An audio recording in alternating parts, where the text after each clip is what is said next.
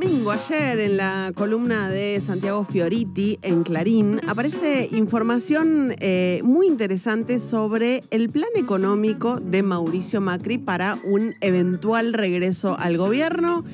ya sea de él, ya sea de Juntos por el Cambio en eh, eh, cabeza de algún otro candidato. Yo tengo la convicción de que Macri está construyendo su eh, candidatura, pero en un ratito lo hablamos. Lo que cuenta esta nota es que hay alguien del entorno cercano de Mauricio Macri que dice que Mauricio está más duro que nunca, ideologizado al máximo y que su plan económico para un regreso al gobierno de Juntos por el Cambio incluye un ajuste de 8 puntos del PBI, 8 puntos del PBI, 35 mil millones de dólares,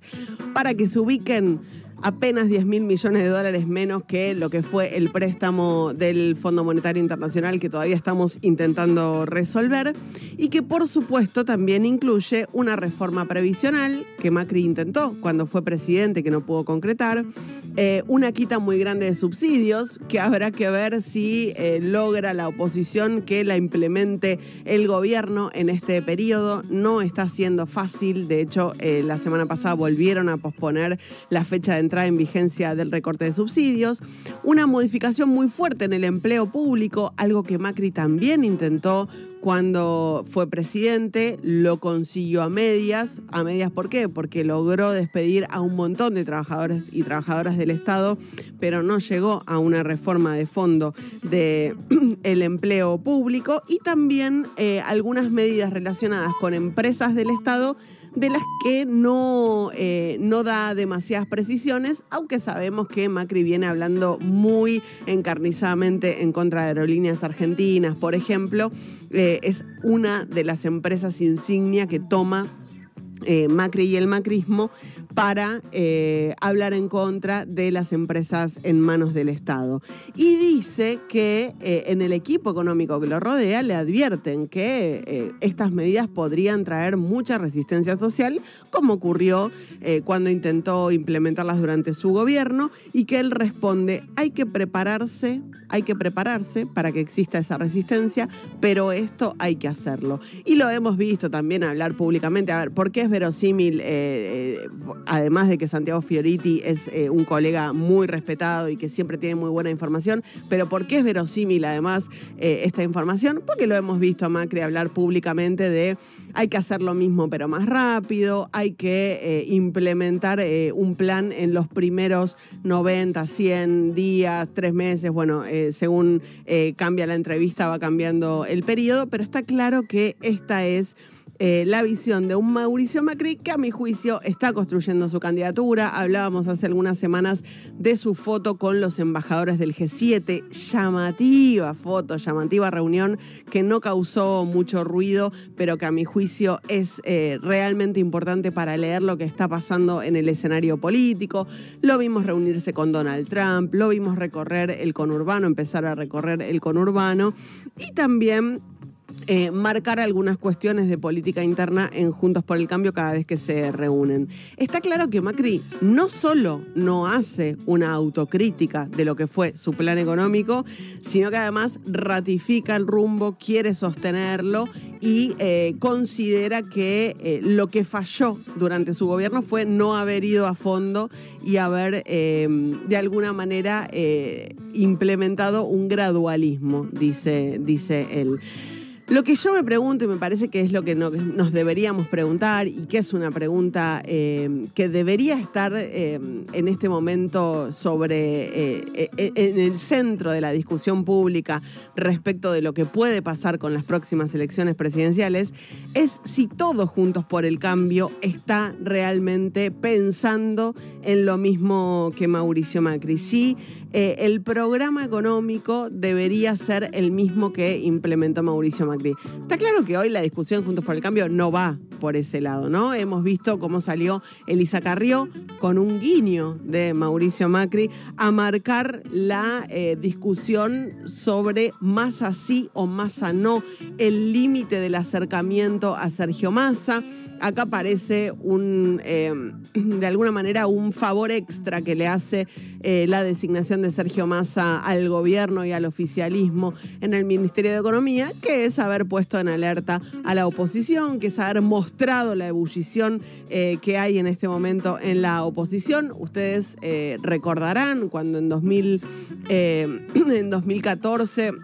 en 2015, Juntos por el Cambio se forma la discusión original que termina incluyendo al PRO en el acuerdo que ya tenían el radicalismo y la coalición cívica, incluía la posibilidad de incluir a Massa en ese acuerdo, termina ganando la posición de incluir al PRO, pero ahí quedaron sobre todo algunos sectores del radicalismo con la expectativa de en algún momento expandirse hacia algunos sectores del peronismo y es ahí donde sale Elisa Carrió a decir, ojo, que si ahora este le va bien, a Massa le va bien, van a querer volver a hablar con él y yo quiero marcar el límite de entrada. El límite es Sergio Massa. Sergio Massa, por supuesto, muy pillo, ya está hablando con algunos radicales, ya está mandando a Cecilia Moró, la actual presidenta de la Cámara de Diputados y además una de sus eh, dirigentes más importantes dentro del Frente Renovador, a conversar con algunos legisladores del radicalismo.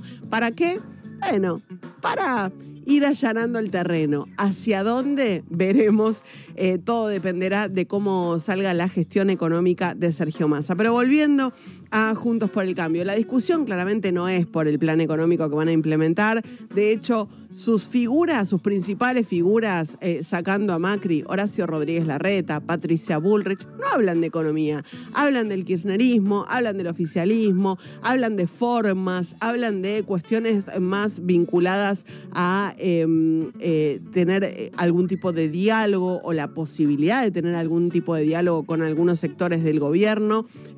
por la negativa o por la positiva, pero no hablan de economía. Quien lo intentó en algún momento fue Gerardo Morales, gobernador de Jujuy, eh, de alguna forma el emergente como posible candidato presidencial del radicalismo, no tuvo, no tuvo tanta repercusión.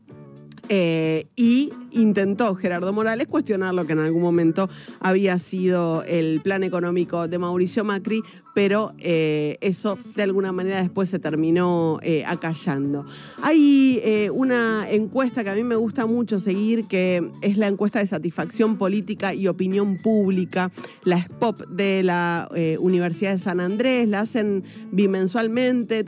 miden siempre lo mismo, por eso me parece también interesante eh, de, ir siguiendo y muestra el momento tremendo, tremendo que está atravesando el gobierno con eh, una... Eh, mide la encuesta la satisfacción de la población con la marcha general de las cosas en el país y esa satisfacción está en el mínimo histórico, 10%, marca, incluso está peor que en el peor momento de Mauricio Macri. La satisfacción general con la marcha de las cosas, la aprobación presidencial bajísima, está en un 20% la desaprobación presidencial está en un 78%. Eh, quienes aparecen con mejor imagen como dirigentes políticos son Horacio Rodríguez Larreta con un 42%, Patricia Bullrich con un 36%, pero además lo que muestra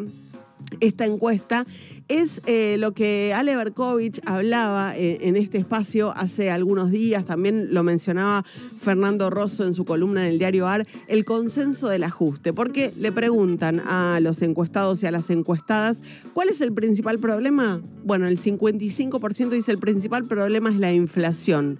¿Por qué hay inflación? Les preguntan. Dice el 55% por falta de un plan económico, el 48% dice que hay inflación por el gasto público y el 43% dice que hay inflación por la emisión, por la emisión monetaria. ¿Cómo combatirla? Les preguntan a los encuestados y encuestadas. El 57% dice hay que bajar el gasto público y el 41% dice hay que bajar los impuestos.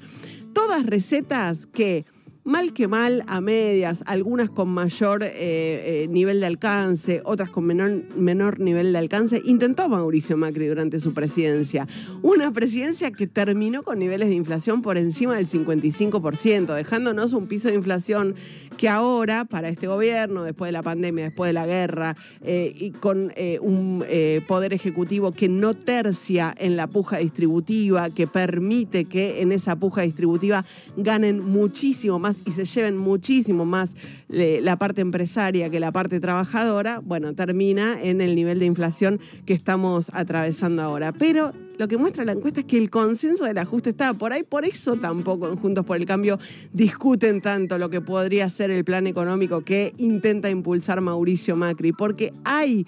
eh, una cierta demanda, al menos eh, en algún sector de la sociedad, de que este tipo de medidas terminen llevándose a la práctica. Lo que pasa es que se han mostrado reiteradamente no solo inútiles para combatir la inflación o para generar crecimiento económico, sino también perjudiciales para grandes sectores, para grandes masas de la población. Entonces, ¿cuál es el... Eh, la discusión por el plan económico dentro de Juntos por el Cambio. Es un sector eh, de la política argentina, de la, de la dirigencia argentina, que tiene grandes chances de volver al gobierno el año próximo. Estaría bueno conocer qué están pensando los otros actores y si todos coinciden con Mauricio Macri en que hay que ajustar, hay que ajustar mucho y hay que ajustar ya.